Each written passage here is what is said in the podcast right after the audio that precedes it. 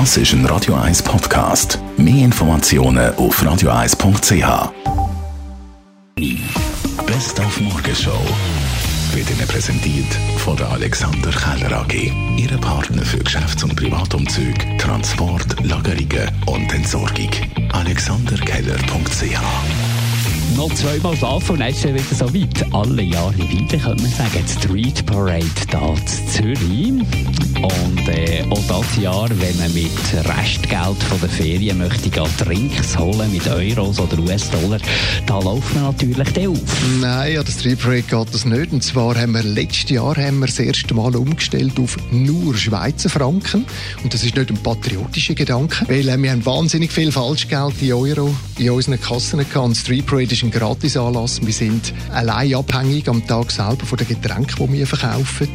Und wenn wir dann dort äh, doch einen fünfstelligen Betrag an Falschgeld müssen zählen dann haben wir reagieren. Heute ist Weltkatzentag. Das Lieblingshaustier von Herr und Frau Schweizer. 1,7 Millionen Katzen sind in der Schweiz irgendwo daheim unterwegs umeinander, also sehr beliebt, auch bei den Prominenten, zum Beispiel bei der Country-Sängerin Susanne Klee. Also für mir gefällt sehr an den Katzen, dass sie eigentlich einen eigenen Grind haben und machen, was sie wollen, grundsätzlich, oder?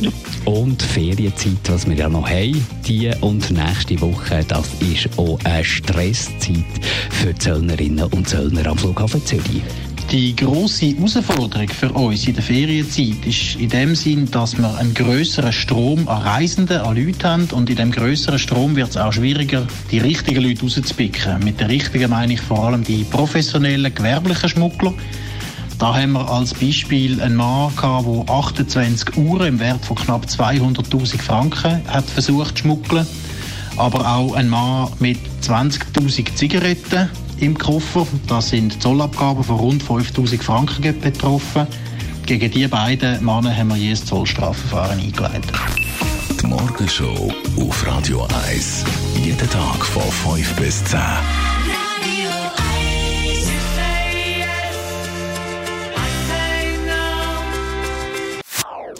Das ist ein Radio 1 Podcast. Mehr Informationen auf radio1.ch.